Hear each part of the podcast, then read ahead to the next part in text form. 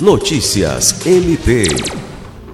A Procuradora-Geral Adjunta para Assuntos Administrativos e Institucionais do Ministério Público do Estado do Acre, MPAC, Rita de Cássia Nogueira, se reuniu nesta quinta-feira 24 com a pró-reitora de pesquisa e pós-graduação da Universidade Federal do Acre, o FAC, professora doutora Margarida Carvalho, para tratar sobre a assinatura de um termo de cooperação técnica visando a realização de uma pesquisa institucional que irá subsidiar a construção do Plano Geral de Atuação do MPAC para o período 2022-2023.